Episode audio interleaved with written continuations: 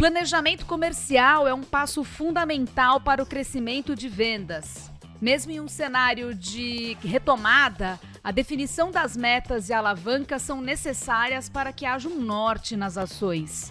Do mesmo modo, o planejamento de marketing também precisa conversar com o de vendas para que as ações sejam convergentes. Quando um plano comercial agressivo endereça o máximo de crescimento desejado, a meta de vendas pode ser extremamente desafiadora tanto para os times comerciais quanto para os times de marketing. Nesses casos, explorar diferentes canais é mandatório, porém sempre antecipando o que se pode esperar de cada canal, seja inside sales, field sales ou canais digitais. Para o marketing B2B, é hora de gerar demanda, criar atenção, abrir portas e pensar em clientes de maior porte. Mas afinal, como dar o suporte adequado para os canais tradicionais e presenciais, que até hoje garantiram a maior parte dos resultados, e ao mesmo tempo alavancar os canais digitais que estão crescendo. Esse é o episódio 5 do podcast Conversa B2B. Eu sou a Renata Delia e estou aqui acompanhada dos sócios da Conversa Tech, o Guilherme Esboarim. E aí, Gui, como é que tá? Fala pessoal, tudo bom? Fala Rê. E o Juliano Dutini. Tudo bem por aí, Gil? Fala pessoal, tudo jóia? Vamos lá, hoje tema interessante. Para falar a respeito, trazemos como convidado o Pedro Machado. Ele é sócio da Prática Consultoria Comercial e tem forte expertise em estratégias comerciais B2B. Já realizou projetos de consultoria em importantes empresas de segmentos como educação, tecnologia, serviços, saúde e indústria. E aí, Pedro, como é que você está? Seja bem-vindo. Bom dia, Renata, tudo bem? Estou bem, Eu espero que vocês também nesse cenário diferente aí. Bom dia, Guilherme, bom dia, Juliano. Bom, Pedrão. Fala, Pedrão. Se você ainda não segue o podcast Conversa B2B na sua plataforma de streaming favorita, aproveite e faça isso agora. Nós subimos novos episódios a cada 15 dias. Se você quer ver a nossa carinha bonitinha, também no YouTube, procure lá na barra de pesquisa Conversa B2B. Nós também fazemos o upload dos novos episódios a cada 15 dias. Aproveite e acesse o nosso site conversa.tech. Confira os nossos blog posts, que são muitas vezes complementares aos assuntos que a gente trata aqui e assine também a nossa newsletter Conversa B2B. Ela é distribuída mensalmente. Pedro, para começar, eu queria que você falasse um pouco sobre a sua experiência profissional. Você se formou em propaganda e marketing pela FAAP tem MBA em marketing pela SPM, pela FAAP, foi gerente de programação na NET, gerente de marketing da Telefônica, gerente sênior de afiliadas da ESPN. E você está na prática consultoria desde 2014. Não sei se eu errei alguma coisa, me corrija. Aproveita e conta um pouco para a gente o que, que vocês fazem lá na prática. Legal. É, a trajetória é quase essa mesmo. Eu, eu Quase. Dediquei minha carreira toda em marketing, né? Me formei em propaganda, depois eu fiz uma pós-graduação na SPM, depois eu fiz um MBA na GV. É, e durante essa trajetória, é, sempre trabalhei nas áreas de planejamento comercial, de produtos, vendas, enfim. É, e aí me, me juntei à prática consultoria há seis anos, né? é uma empresa jovem, tem oito anos de existência, mas com, com bastante foco nesse mercado é, de ajudar as empresas a venderem e terem mais eficiência nos processos e na, na forma de vender. Legal, Pedro. E para começar, já vou te mandar uma, uma pergunta matadora. Embora aqui o objetivo não seja matar ninguém. É, hoje, contrário. É, muito pelo contrário. Aqui a gente é gente fina, todo mundo sai daqui revigorado e muito mais cheio de vivacidade. É, hoje em dia nós estamos passando por um período de forte digitalização dos canais de vendas B2B, principalmente depois que essa pandemia chegou, né? E na sua visão, quais são as principais tendências nos canais de vendas B2B e como é que fica o canal presencial nesse contexto da digitalização? Legal, eu acho que assim, o, momento ele já vem, isso já vem sendo construído há alguns anos já, né? Mas a aceleração dessa revolução da forma de vender vem, vem se acentuando não só pelo fato da pandemia, mas há algum tempo já é, no sentido de que os ecossistemas de fornecimento para todos os segmentos, seja B2B ou B2C, mas especialmente é, é, trazendo essa tendência do B2C para o B2B, é, essa, a construção de ecossistemas de fornecimento de, de serviços e produtos é, cada vez mais é, descascando a gente chama de, de, uma cebola do produto, né? Que vem um, o core do, do, que é vendido e depois dos serviços e produtos agregados a esse core, né? Buscando recorrência de vendas e integrando vários é, atores da cadeia de vendas numa plataforma única de provimento, né? De ser, de, de, do que vai ser ofertado. É, então, a, a, as alianças estratégicas vêm se tornando cada dia mais relevantes para a construção de valor, né, diferencial de valor, já que é, o mercado cada dia mais tem competidores tá atuando é, com, com, propostas de serviços e de, é, de, de, fornecimento do, dos produtos e serviços, né? É, e aí a agregação dessa, desses parceiros estratégicos num ecossistema digital que permita a integração dessa cadeia das necessidades do cliente e da proposta de valor tem sido cada dia mais forte. É, o B2B, especialmente os canais presenciais, eles vão sempre existir, porque é muito difícil você conseguir fechar uma venda é, para esse segmento onde tem mais envolvimento com a compra, né? especialmente onde tem mais envolvimento de compra, é que o, o toda, toda o, o, processo comercial, todo o processo comercial seja feito de forma remota e, e digital. Né? Sempre existe uma interação no final do dia com alguém é, que possa trazer aquele último elemento de segurança na compra, né? de, de conforto na assistência técnica do produto ou do serviço, é, então, o contato com a empresa ainda continua sendo muito relevante. É, e nesse sentido, é, os canais digitais eles eles dão dentro da, da, da ótica do, de quem está consumindo um, um preâmbulo, um, um, primeiro passo de pesquisa, né, e de, de fundamentação daquilo que que você está procurando, diferenciais, proposta de valor, quais são as features que o produto tem ou o serviço tem, etc para que a gente, enquanto consumidor lá do outro lado, consiga já fazer uma pré, um pré-filtro daqueles fornecedores, né? É, que mais interessam. E aí o vendedor do B2B ele tem que estar especialmente bem formado, bem, bem treinado, é, com, com os recursos e processos muito na mão para que ele possa fazer esse fechamento com o cliente, né? que é mais o papel dele hoje em dia, de fazer o fechamento de uma forma é, que corresponda às expectativas daquilo que foi pesquisado na web ou nos canais digitais antes, né? É, então é um papel é, de fechamento mesmo, né? De, de, uma argumentação final, de uma sutileza no atendimento, de um, de um, de um melhor preparo dele para poder encaminhar aquela venda é, de uma forma que aumente a conversão. Né?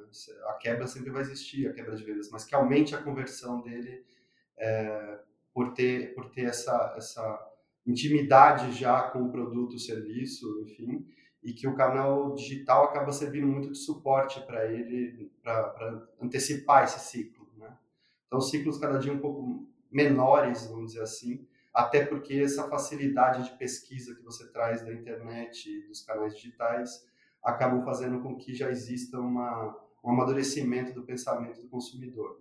Então, os ciclos vão ficando menores e o, e o, e o perfil do vendedor tem que ser cada dia mais consultivo, mais, mais especialista, para que ele passe aquela segurança na hora do fechamento da venda. E o que, que você acredita que é o papel do marketing nesse contexto. Como é que o, o marketing pode apoiar todas essas mudanças, essas transformações que estão acontecendo aí em relação aos canais de vendas? Perguntei para você em seguida, Juliano, primeiro e depois Guilherme, façam suas considerações sobre o marketing também, beleza? Vai lá, Pedro. É, eu acho que o, o marketing tem um, o papel fundamental hoje de ajudar a nutrir, né? Se antes o vendedor fazia esse papel de nutrir o o prospect, né? O marketing tem esse papel hoje de ajudar a construir é, a imagem de reputação do, da empresa é, e, e, e, e, dar essa credencial para que o vendedor tenha é, menos necessidade de uma argumentação desestruturada muitas vezes, né? É, com o cliente. O marketing tem que ajudar a ampliar essa captação é, e trazer é, mais, mais prospects de uma maneira mais in, é, é, inbound do que outbound, né? Porque o outbound cada dia é mais duro, então o inbound é, é muito relevante para que facilite essa trilha do, de, de, do processo comercial do cliente, do, do vendedor, né? O marketing tem o papel de, de fornecer as ferramentas para que esse vendedor tenha motivos para entrar em contato com, com o prospect. Né? No caso de um, de um, quando a gente fala do, do, dependendo muito do perfil do relacionamento desse, desse vendedor com a carteira de clientes dele, se ele tem, se ele é uma carteira mais menos acessada, né, num, num formato mais hunting, vamos dizer assim, é, do que um farming. E o farming no dia seguinte ele precisa de mais relacionamento. Então, o marketing precisa construir esse relacionamento com esse cliente que já está dentro de casa para mantê-lo. E do outro lado, a gente precisa que o marketing também ajude ao vendedor que não tem um contato com essa carteira de uma forma frequente, que ainda não compra em volumes consideráveis, etc., que dê argumentos para esse vendedor e traga esse, esse cliente para o ambiente da empresa. Vai lá, Gil.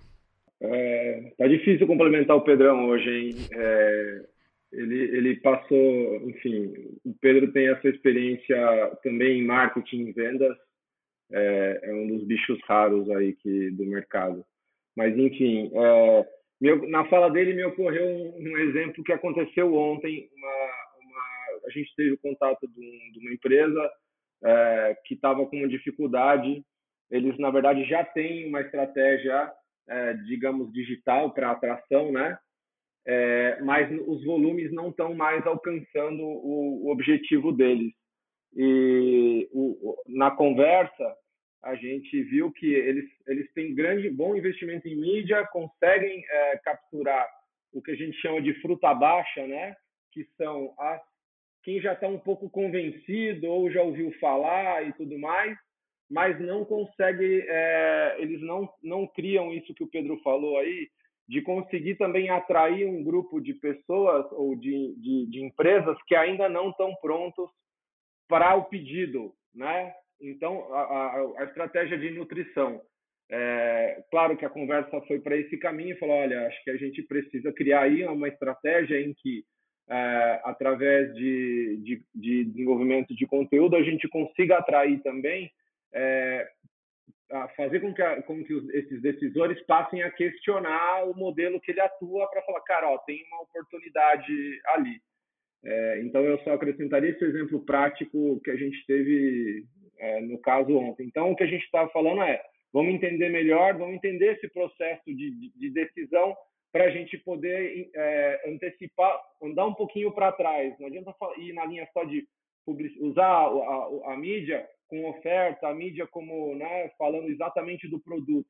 É ir um pouco para trás para conseguir atingir volumes maiores e aí nutrir e chegar ao resultado esperado de, de aceleração. Vai lá, Gui. O legal, assim, o que me chama a atenção nesse contexto e momento é que como, como o marketing finalmente no B2B está conseguindo conquistar o famoso protagonismo que vinha sendo buscado há muito tempo já eu que já estou no mercado faz um tempo, peguei a época que a gente simplesmente não tinha, tinha baixo protagonismo e tinha poucas metas de negócio que eram diretamente atreladas ao marketing B2B. Hoje, se você vai numa mesa de diretoria de uma empresa grande, enfim, de qualquer tamanho de empresa, na verdade, é bem provável que já tem uma meta muito clara para vendas vindo de canais digitais. E geralmente essa meta é a alavanca de crescimento das empresas, né? Os canais tradicionais garantindo ali o volume né, e a não queda do número, e o que geralmente, de novo, é a alavanca de crescimento são canais digitais. E se você está numa mesa de diretoria e fala, canais digitais, como é que estão? Para quem que vão olhar? Vlum. Marketing vai receber aquela fitada. E aí, marketing, o que, que foi feito? Isso não acontecia antes. Quando você falava de resultado de venda, a área comercial que era o foco de cobrança, louros, inclusive, e tudo mais. Quando a gente fala especificamente de canais digitais, vendas com origem em canais digitais, marketing está 100% no jogo, 100%. Então isso é ótimo para o marketing. Por outro lado, é óbvio, o pessoal vai ter que aprender a lidar com pressão por número. Durante muito tempo, o marketing não teve que lidar com essa pressão tão enfática por resultado, como a área comercial tem que lidar já há muitos e muitos anos aí, né? Então, é um negócio que o pessoal vai ter que aprender a suportar pressão por número. Queria o protagonismo, está aqui. Junto com o protagonismo vem um pouco de pressão também, é lógico, né? Mas, mas que eu acho que no final, para o marketing, é um momento super positivo. A digitalização, de fato, está fazendo o marketing prosperar dentro do, do B2B. E o que o Gil falou é bem real. Na real, o, o marketing, olhando para o digital, é isso. É a gente conseguir estabelecer uma presença digital é, é, estratégica onde você consiga capturar prospect em diversos momentos. Sempre, sempre de olho em qualidade, óbvio, mas em diversos momentos, não só no momento que ele já está sabendo que ele precisa de uma solução XPTO, desde o momento que ele às vezes está buscando uma eficiência e não sabe nem por onde começar, por exemplo. Então, acho que vai muito por aí. Momento novo do marketing B2B e esse papel de garantir presença digital para garantir essas metas de canais digitais dentro das empresas, né? Vai, Juliano, comenta o que você quer comentar, porque você tá foito para comentar, estamos observando. Vamos lá. Fala, meu filho. Não, é só a questão, é que a gente fala de canal digital, né? E, e aí todo mundo acha que. Fa... Não, eu já faço a, aqui a minha mídia online e tal, e, e, ele já entende que isso é uma captura. É, é, pode ser até relevante, né? Mas não tão qualificada, não explora todo o seu potencial.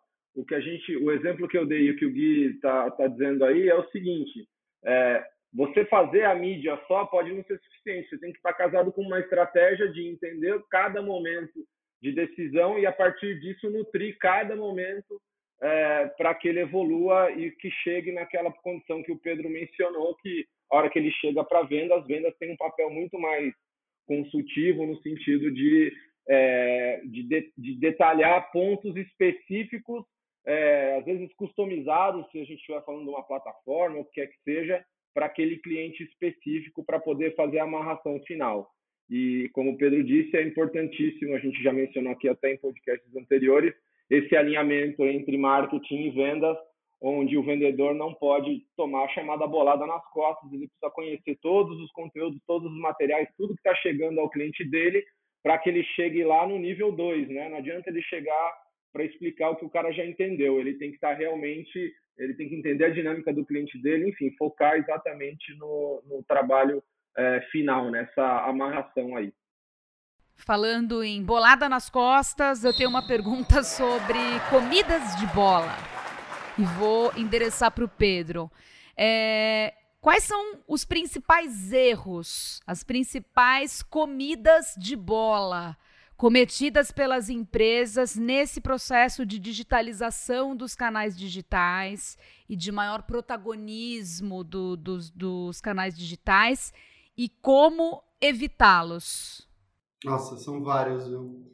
Eu acho que assim, quando a gente olha para pro, a jornada do cliente, né? Como é que esse cliente constrói o, o raciocínio dele e a lógica de compras é, e, quando a gente pensa no dia a dia de quem está do outro lado lá, é, precisando de algum tipo de serviço, produto, enfim, é, eu acho que as empresas têm cometido um erro de uma promessa ultra, a gente chama de overpromise, né? E de underdelivering. Acho que essa parte é a mais relevante, é o primeiro erro, né? É, na busca por uma proposta de valor, uma um diferencial relevante para poder atrair esses clientes, muitas vezes acaba se prometendo demais, mais do que precisa, inclusive, de acordo com o que o cliente, do que a gente identifica lá na construção da persona ou no, no, na nossa proposta de valor de produto, etc. É, e tem depois uma entrega parcial daquilo que foi prometido. Então, isso na largada, eu acho que tem um tema relevante de proposta de valor, né? É, agregado a isso, eu acho que tem a ansiedade de colocar é, essa proposta de valor em prática, né, no dia a dia. O que acontece é que é, não, então vamos entregar um MVP, um produto, um serviço é, mínimo necessário para que esse cliente consiga ser atingido por nós, nos comprar, etc. E muitas vezes esse MVP sai é, para a rua, né, esse produto mínimo viável sai para a rua sem ter as características fundamentais para poder operar, do, o cliente poder usufruir dele. E aí é, o, o, que acaba acontecendo é essa, essa falta de, de, de, percepção real de valor entre o que foi prometido e o que foi vendido, porque a gente precisava botar um produto na rua no dia seguinte.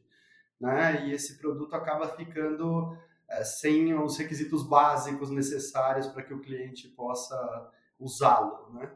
É, e aí você vai fazer aquela velha, vamos trocar o pneu do carro com ele andando. Né?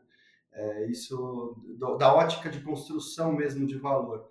Quando a gente vai é, para um produto que já existe, que está é, bem formatado, enfim, que a gente está explorando outros canais, muitas empresas acabam gerando uma certa ansiedade de atrair é, prospects de uma maneira mais massiva, enfim, e acabam cometendo o erro de não construir a sua grade de atração, de conteúdo de atração, enfim, é, de uma forma que dê a tal relevância necessária. Então, o que acontece é que você vai ver lá 15 posts na semana, com aquela necessidade de como se só o conteúdo, a produção de um monte de conteúdo fosse resolver o tema de atração. E não é isso, né? A gente precisa, num mercado onde você quer trazer clientes diferentes, construir reputação. É, isso passa por, por é, trazer para a empresa um, entre aspas, notório saber, né? É, do tema, da, da, especialização do segmento do cliente, para que dê as credenciais, de trazer é, os cases, os depoimentos, enfim, que façam, que endossem é, o porquê o cliente tem que comprar daquela empresa. Né? É, e quando a gente vai para efetivamente para o processo comercial, é, a agilidade que o digital busca trazer para o processo comercial muitas vezes acaba sendo prejudicado por uma, por uma falta de entendimento da construção, da, do, do, reflexo da jornada do cliente no processo de decisão da compra. Né? Então, o lead fica lá frio, porque o, o processo não, não trouxe o imediatismo, um escalation para o vendedor atendê-lo de forma rápida. Né? Ou o inside sales não está preparado suficientemente para poder argumentar e tem menos conhecimento do que o próprio cliente que já fez as pré-pesquisas daquilo que ele quer comprar. É, e na hora do, do, fechamento da venda ele acaba pecando muito e aí, enfim, não traduz aquela agilidade do digital na prática, do dia a dia. E depois o processo de delivery daquele produto também não condiz com tudo que o digital fez é, de, de, atração, porque todo para dentro de casa está no manual, está né? Tá num outro modo. Então, a aprovação de cadastros, etc., acaba fazendo com que esse cliente. Ah, pô, eu, eu tive uma experiência de compra ultra é, agressiva, ágil, e a hora que entra dentro de casa tem uma papelada, tem, enfim. Então, tem, tem N desafios aí de convivência do online com o offline que ainda não estão muito bem estabelecidos. São raras as empresas que a gente vê esse, esse mote. É, mas mesmo as empresas que têm uma natureza completamente digital, no final do dia, é, a gente ainda não conseguiu se livrar do contato humano, né? E pela construção, pela concepção do que é o digital, de uma venda digital e de uma, um, um, usufruir é, de um processo completamente digital, a falta da interação humana no final do dia é, acaba fazendo com que você não saiba nem onde recorrer, né? Então, como é que você equilibra a formação de preço e custo para que é, você consiga dar o atendimento correto para o cliente é, no processo depois que ele comprou. Foi tudo fácil no digital para comprar e depois foi tudo difícil no, no, no offline para ser atendido. Né? Então tem N casos aqui de, de comidas de bola que dá para falar, enfim, até citar cases, etc. Né?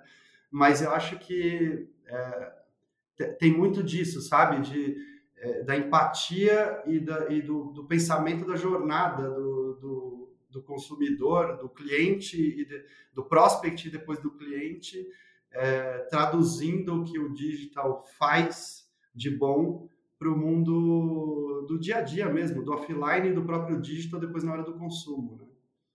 Mudando um pouco de foco, em vez de falar de vendas, falar de marketing. Vou perguntar primeiro para o Guilherme, porque eu achei que ele está meio quietinho.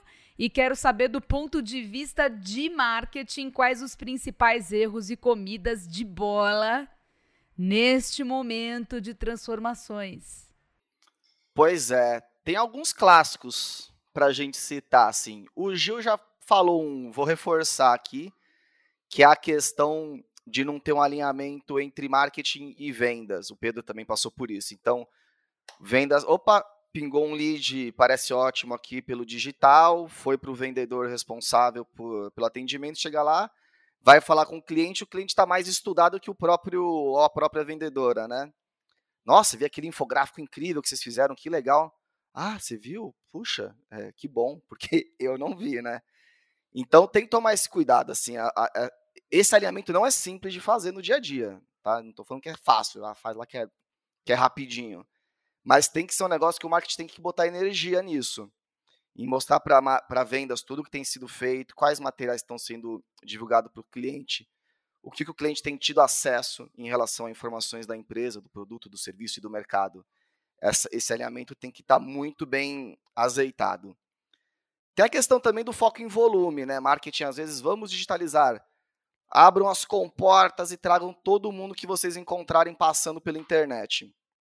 O que acontece é que depois na ponta vem um bando de lead ruim. Vendas vai abordar esses leads e vai falar: caraca, vocês querem me, me ferrar a vida para não falar outra coisa. E esses leads acabam sendo despriorizados por venda. É natural acontecer isso. Vendas vai atrás do lead que realmente tem qualidade. Então, esse, esse cuidado com qualidade é essencial. Não foca em volume, foca em qualidade. É um erro também que costuma rolar, porque às vezes o marketing vai no impulso de fazer muita mídia, tal, de dar as caras no digital, muito na linha de fundão de funil, ou usando um copywriting para atrair as pessoas. Quer melhorar a eficiência da sua empresa? Me pergunte como. A pessoa acaba indo para lá, não sabe nem porquê, e aí depois vem aquele bando de, de lead ruim. Estou dando um exemplo bizarro aqui, mas tem coisas do tipo que acontecem bastante. Então a importância de você nutrir, dar informação, garantir que a pessoa realmente está ciente do, do, de que tipo de conversa ela está pedindo para ter. Tem também os casos de vendas que acontecem 100% online, principalmente em, em SaaS, né, em contratação de alguns softwares para empresas menores, principalmente. Mas esse contexto que eu estou dando é para empresas maiores, tal, empresas médias que têm uma questão de da, da, venda assim em algum momento ser presencial, por mais que ela tenha sido gerada no, no digital.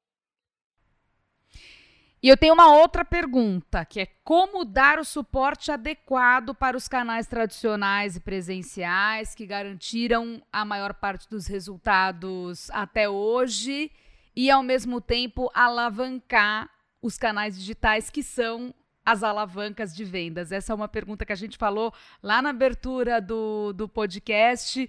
Vou endereçar para o Pedro, que está por dentro do, do assunto todo aí. Acho que, assim, na verdade, eu tudo que a gente constrói num planejamento comercial é, é, garantir que possa existir uma convivência entre os diferentes canais, né? Tem espaço para todos. E aí, é, quanto menos complexa a venda, mais digital ela pode ser. Quanto menor envolvimento de vendas é, é com a compra, mais digital o canal pode ser.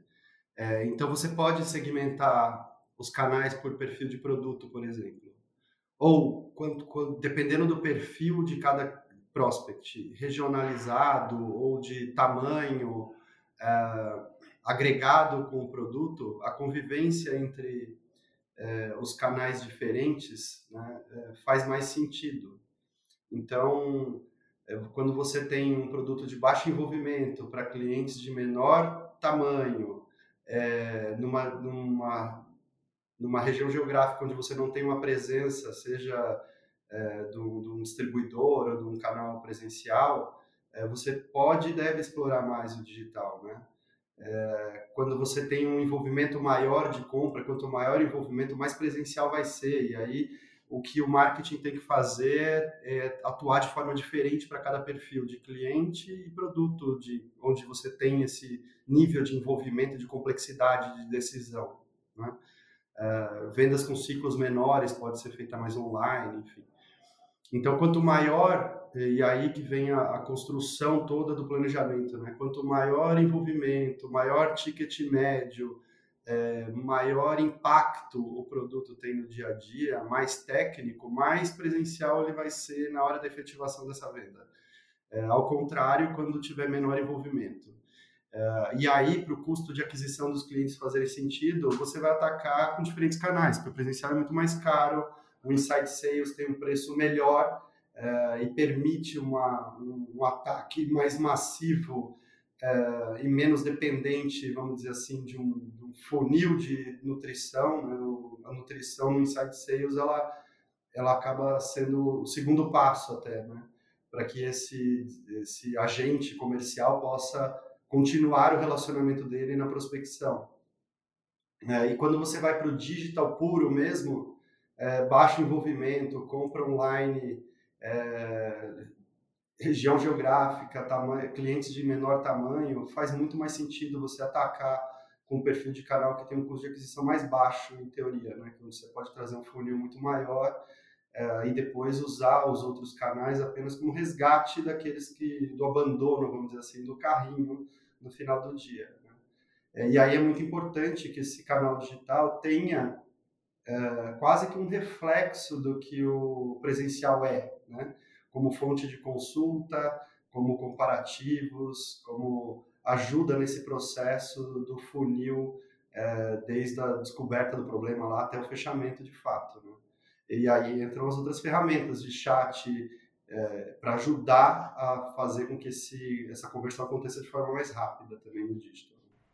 O Guilherme quer comentar, ele sempre tem comentários. Não, ele nem sempre tem comentários, mas quando ele não tem, a gente faz ele comentar também. É, mas agora eu pedi, levantei o dedo. Para quem está nos assistindo no YouTube, viu que eu levantei o dedo. Ou não, a Michelle pode editar eu levantando o dedo, mas está todo mundo sabendo agora.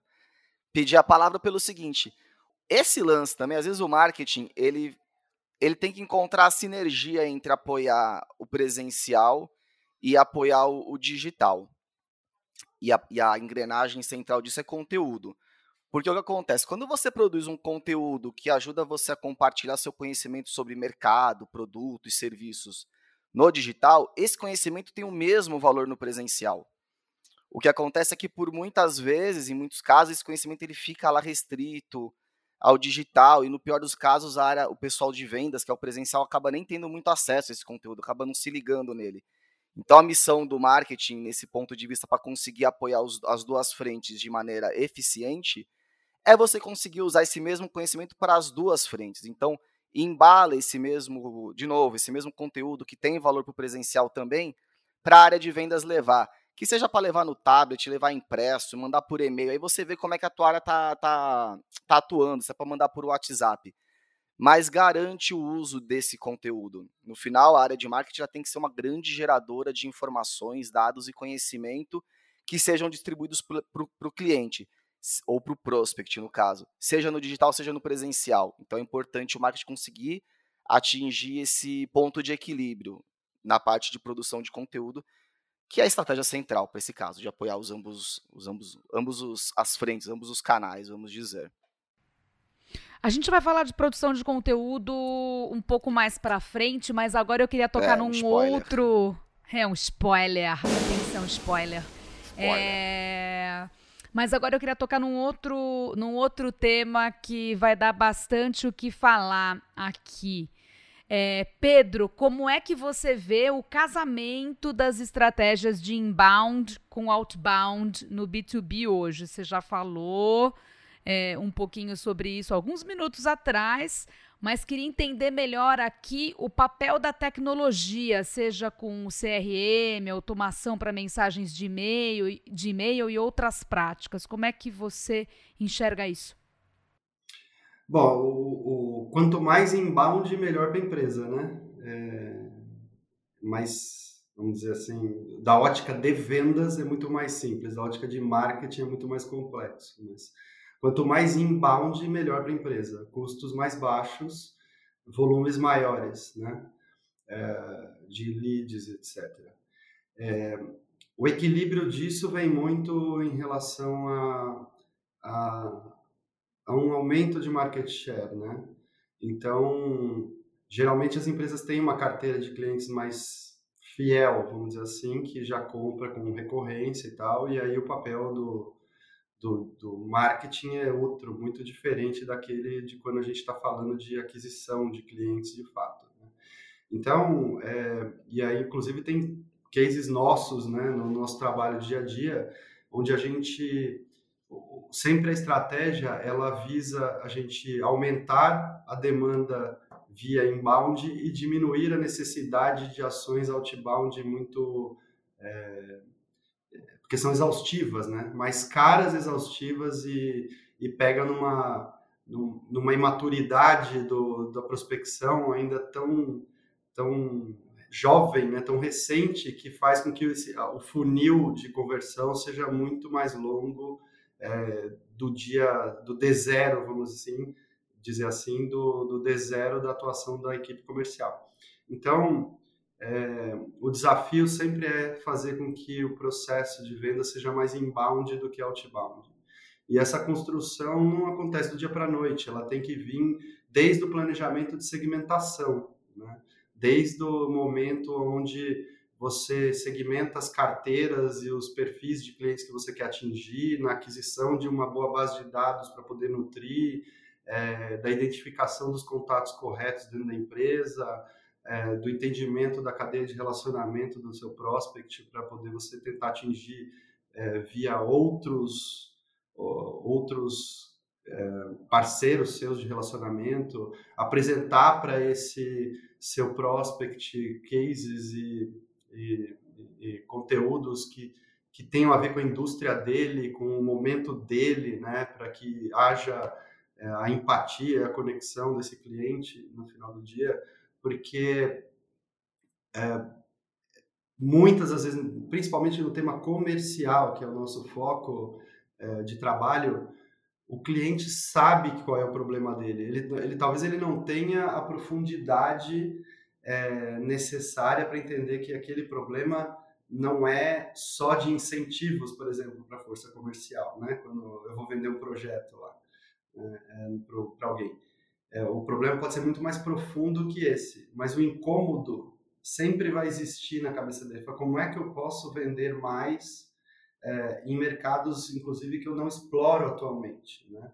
E como é que eu faço isso sem tirar o foco do dia a dia da minha equipe de, de, de de dia a dia, né, de, de vendas, porque eles já produzem um determinado resultado e a gente não pode desviar o foco dele, é, porque senão aquele resultado não vai existir e aí as outras iniciativas vão ficar, vão ficar é, prejudicadas, inclusive. Então, como a convivência entre é, o business as usual e aquilo que você precisa trazer de inovação, de novidade dentro de casa, sem tirar o foco do dia a dia, é, é justamente onde o, o, o, inbound precisa ajudar, né? onde a, a, estratégia precisa andar, o caminho de trazer mais clientes para dentro de casa, é, convivendo num segmento de clientes ainda pouco explorado ou que a empresa não tem uma grande penetração, é onde a estratégia deveria estar focada para fazer essa aquisição.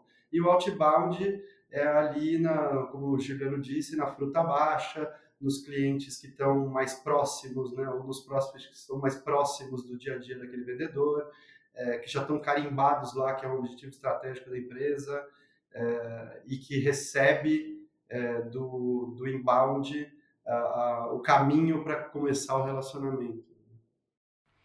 E aí que é o seguinte, eu vou até antecipar, tá? Porque essa pergunta do spoiler, ela estava um pouco mais para frente aqui no nosso roteirinho, mas já que a gente falou bastante de, de inbound e do papel do, do inbound uh, para tudo isso, vou perguntar para o Pedro primeiro, em seguida vai para o Juliano e depois para o Guilherme. Vamos acertar essa ordem dos, dos fatores aqui. Botar Mas, ordem. Botar ordem no, no, no, no, rolê aqui, que nem o ratinho, pegar um porrete, bater na mesa, falar ordem. é, alborguete, né? Ordem! Pá, Nossa, com, clássico. Com porrete em cima da, da mesa. Mas, Pedro, é o seguinte. Qual o papel de um bom plano de conteúdo na atração de leads e na ajuda da conversão em negócios B2B.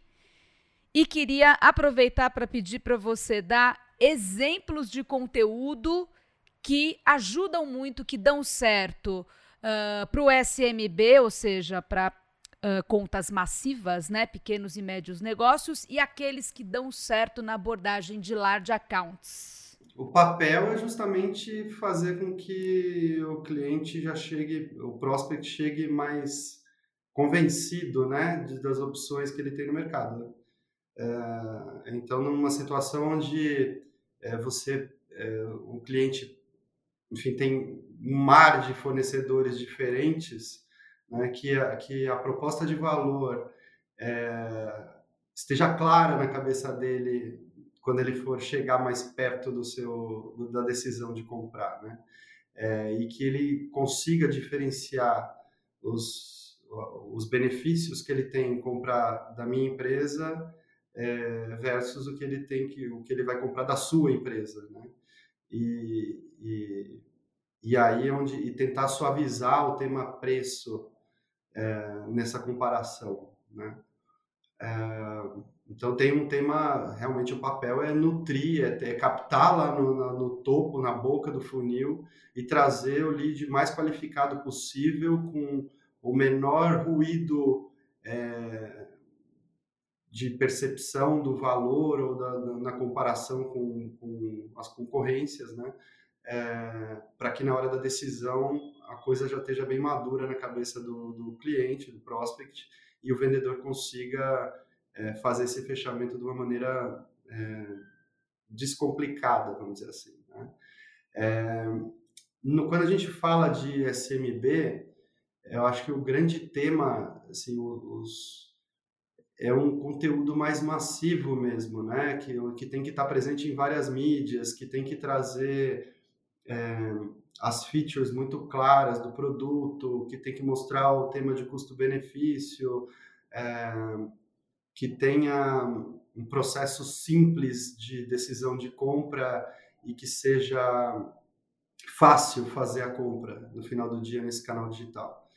É, num large account, quando ele é um prospect, a gente precisa fazer com que é, o endosso é, do seu da marca do produto que vai ser vendido é, seja bem bem construído para ele através de cases de outros clientes parecidos com ele, similares a ele, né? Então é muito mais fácil quando você vai é, vender alguma coisa para uma indústria quando você apresenta uma problemática e uma solução de uma outra que foi aplicada numa outra indústria pela sua prestação de serviço, né? É, especialmente se estiver dentro do mesmo segmento. Então, nichar esse, esse, essa produção de conteúdo, mostrando a especialização, mostrando é, que você detém o conhecimento é, das dores e realidades daquele, daquele cliente é muito relevante. Quando você vai para para manutenção do cliente ou para compra, para ampliação da sua venda dentro do mesmo cliente, o conteúdo é outro, ele tem mais a ver com relacionamento mesmo, de aproximar, de, de garantir a aproximação do vendedor com o cliente. Né? Então, entra mais uma estratégia de eventos, entra mais um tema de é, pesquisas que você pode apresentar para ele, mostrando, comparando ele com outros é, caras, outras empresas do mesmo segmento. Entra é, um estudo de mercado é, relativo às tendências do, do, do, negócio dele. Pode entrar palestras com especialistas do segmento dele que geram interesse. Então tem a ver muito mais com, com essa ideia de que eu sou um braço seu e, e, e, eu compartilho do seu momento, do seu dia a dia, né? enfim. Então são coisas muito distintas assim. É, elas têm a mesma, têm o mesmo. No final pode ser até que seja o mesmo conteúdo, mas a forma como ele é apresentado é muito diferente entre um e outro. Né? É, e aí ter essa adaptação é muito relevante assim para do dia a dia dos canais de vendas. Acho que tem duas coisas aí, né, Pedro? Uma é o tipo do conteúdo, que pode ser, sei lá, um infográfico, um e-book, um white paper, um blog, um vídeo, uh, um formato de áudio que, que você oferece, uh, mas a abordagem, às vezes, do, do tema é o que vai mudar e vai depender muito do contexto, isso, é claro, né? Isso, isso. Juliano, quais são seus 10 centavos, ou 10 mil reais, ou 10 milhões? 10 Pode ser em dólar também, que é mais caro. Fique à vontade para comentar. Ah, pesos argentinos, então. Pesos é... argentinos. Ih, aí ficou ruim. Eu nem sei mais calcular peso argentino, porque o real desvalorizou tanto. Os é. caras estavam tirando um sarro com a Argentina. Pô, o brasileiro cospe para cima mesmo, né? Mas enfim, vamos, vamos lá, Gil é, deixando a economia de lado, é, eu acho que a história do papel do conteúdo, é, se fosse para resumir, eu diria que são tem quatro que são as mais importantes e dependendo da atuação do canal de venda, ela é mais ou menos importante. É, então, acho que primeiro o papel dele é atrair, mais que tudo, né? Criar essa essa atração. Depois, eu acho que ajudar na comparação. Beleza, entendi, atraiu, entendi a dinâmica, entendi o desafio, entendi como encaixa, cara, deixa eu ver quais as soluções disponível, como é que eu posso solucionar isso, né? O terceiro, eu diria que é diminuir a objeção. Então, assim, a hora que entra o teu produto, né, isso tem muito a ver, tem que estar muito conectado com o que, que vendas encontra aí na rua, né? Falando em B2B, especialmente em que a gente tem a venda presencial, é, diminuir objeção, diminuir ponto de atrito. É, e, por último, é, passar segurança da decisão. Então, cara, se você percorreu até aqui, você ainda está na dúvida, você está né, convencido de que é um bom negócio, você entendeu que, ele, que, que as objeções podem ser superadas, que ele está numa posição importante frente às outras soluções, só que você ainda está inseguro. Aí entra essa outra parte, o Pedro até comentou, o cara cara está no segmento dele, ele vê uma série de empresas que estão utilizando aquele, aquele produto, aquele serviço, que estão conformes com o resultado e que têm encontrado é, é, o caminho para aquele problema. E aí, dentro dessas quatro frentes, eu diria que se a gente for falar de atração, ela é muito importante, sempre muito importante a atração, mas se eu fosse é, dizer especificamente para SMB, para menores, massivo, eu acho que é, ela é mais importante. É, diminuir objeção é importante para os dois, mas quando a gente tem o presencial que precisa dar a cara lá e dizer, a hora que o cara fala, cara, tudo bem, mas é, eu já tenho uma solução, já funciona. E aí, como é que você, como é que você desenrola a partir disso, né? É, é muito mais difícil. O cara tem que que estar tá preparado. O tema da comparação também serve aí. Eu acho que esse é comum aos dois. Você sempre qualquer decisão que a gente toma na vida ou na, na vida profissional passa por um momento de você comparar quais as opções que você tem. Então isso aqui precisa ser muito bem trabalhado. E, cara, segurança. Ninguém gosta de tomar decisão e, e, correndo. Você sabe que qualquer decisão você corre risco, né? No caso de um, de um large aí, né, Pedro? Um cara que toma uma decisão por alguma.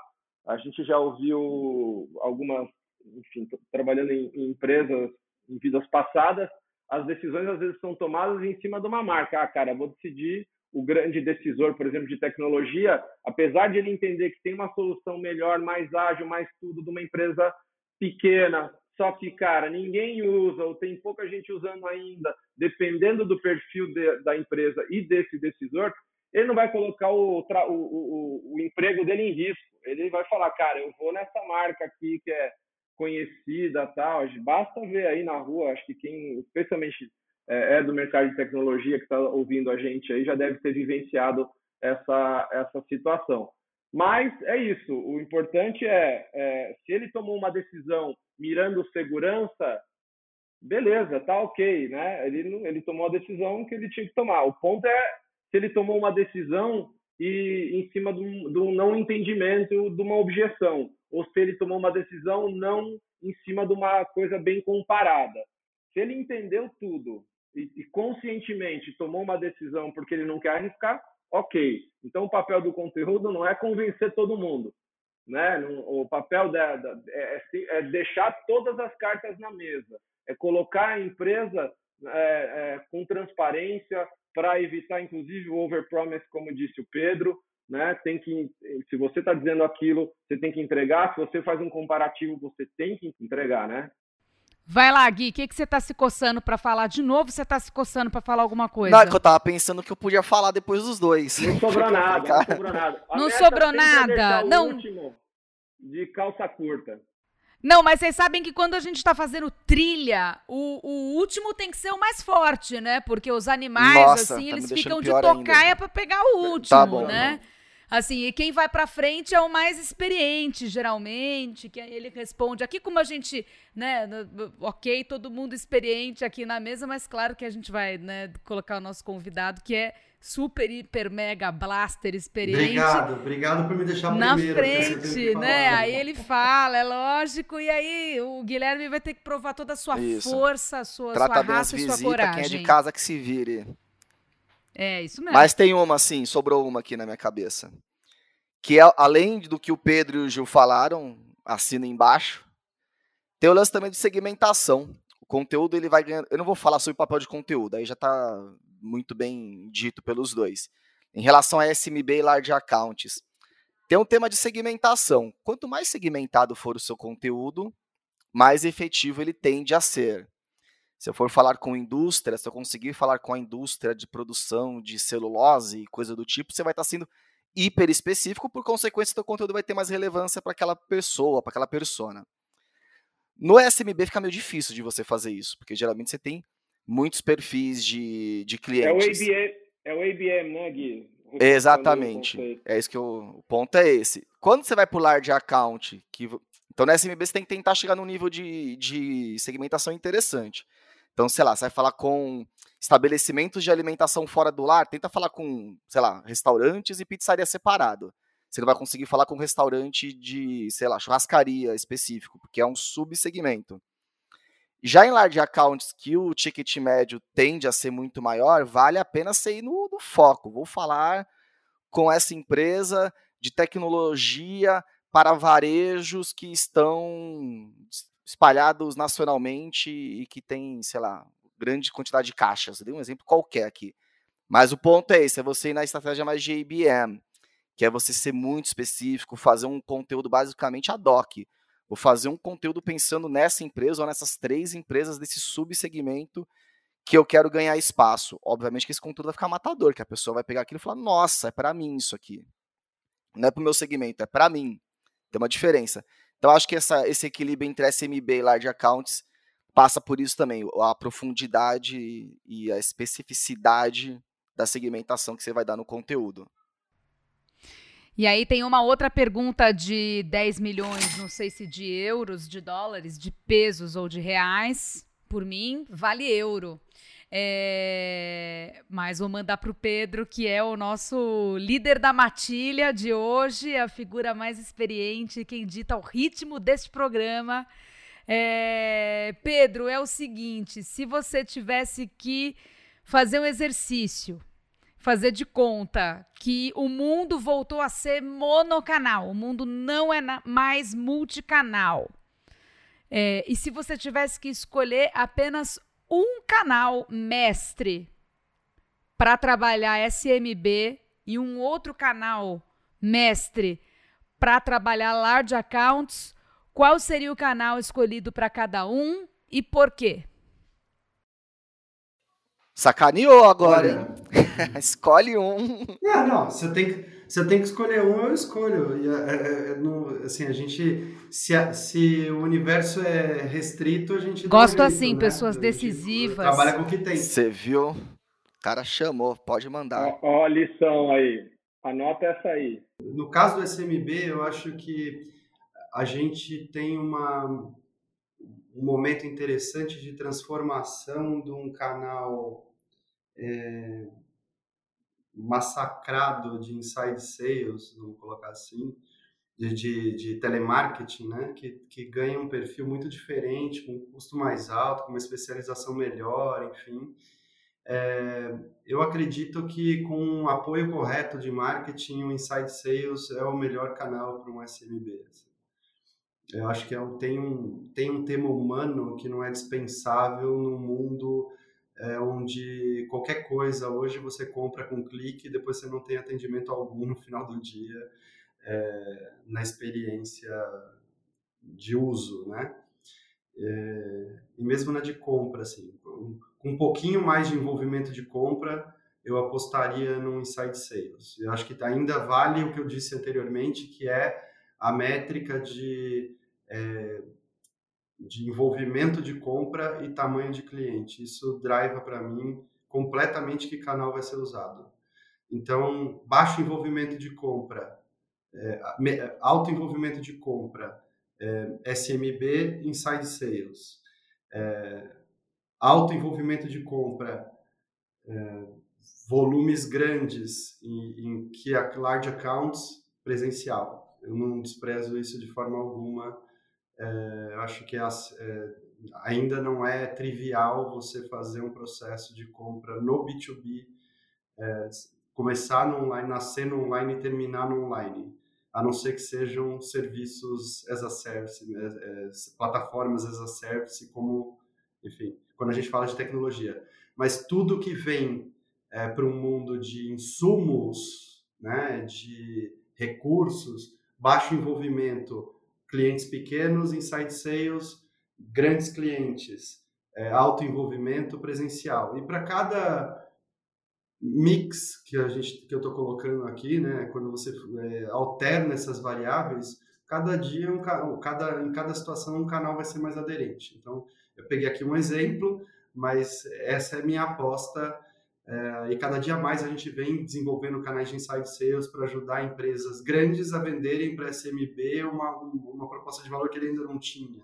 E, eu, e esse inside sales tem um, um, um suporte, uma necessidade de suporte de marketing absurda em termos de conteúdo, de régua de comunicação, de planejamento comercial com gestão das rotinas, com a aquisição dos mailings para contato, a, é, o, treinamento, a proposta de valor, enfim, tudo isso é o que o marketing tem que prover para esse canal funcionar. E no large account, esse tema do envolvimento da compra mais alto, com volumes maiores, etc., o papel do marketing é, é fazer com que esse relacionamento continue próximo, né? que traga a reputação para a empresa e que o relacionamento seja construído de uma forma próxima mesmo, e mantida próxima. Juliane Guilherme, temos pouco tempo, mas se alguém quiser tirar no palitinho algum comentário, tirar algum coelho de marketing da cartola para comentar ou complementar, o Pedro falem agora ou calem-se para sempre. No toque de três segundos. Três, dois, um. Uau, vou até bater palma que esse povo fala pra caramba e agora tá todo mundo quietinho porque o Pedro matou Matou, nosso... vou eu falar, estragar tudo que ele falou. O que eu falo é boa, Pedro, é isso aí. Nosso líder da matilha. E é bom, esse negócio de área de compras que ele tá enfatizando é um lance mesmo para de accounts. Todo mundo esquece desse pequeno detalhe que chama-se área de compras. Como é que você vai resolver digitalmente isso, né, Pedro? Então tem que ter alguém lá, de fato, para é. desenrolar. Nada a acrescentar, Renata. Nada mais, mas acrescentou. Enfim, é, é, para a gente fechar o nosso episódio 5 do podcast Conversa B2B, lembrando que você pode sempre acessar o nosso site conversa.tech Uh, também estamos no YouTube. Procure por nós, Conversa Tech, se vocês quiserem ver nossas carinhas muito bonitas, nossos fones de ouvido bonitos, meu microfone bonito. É, podem acessar a gente também assistir a gente no, no YouTube. Temos uma newsletter mensal é, que a gente gosta muito de fazer e a gente acha que vocês podem gostar bastante de receber também.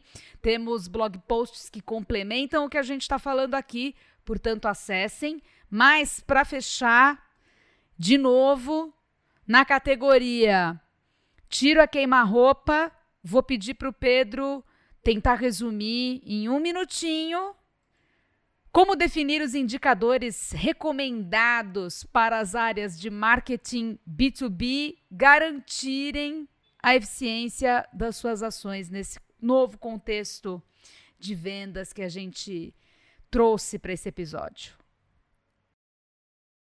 É, a gente sempre aplica em todos os nossos clientes um, um modelo de funil, né? No processo comercial.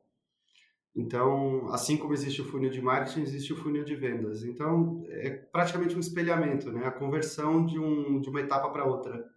É, porque você não vai chegar na venda antes de ter tido uma proposta, você não vai chegar na proposta antes de ter tido uma oportunidade mapeada, você não vai ter essa oportunidade mapeada antes de ter tido um contato, antes de ter tido um mailing. Então, é, a conversão é, é muito é, binária o indicador, né? A conversão de cada etapa vai te trazer o resultado no final. Então, é, a gente sempre trabalha é, com todas os, as conversões de etapas, né? É, então, apresentar isso é, e ter o forecast disso é, semanal, enfim, com, dependendo da indústria, diário, é, quinzenal, mensal, para você acompanhar como está a evolução dessa, dessa desse afunilamento da conversão, é a única forma que você tem para garantir as métricas é, de, de, efetividade, tanto do, do, do, lado de marketing quanto do lado de vendas. Né? É, inclusive, isso vai trazer subsídio no final do dia de por que, que eu não vendi. Né?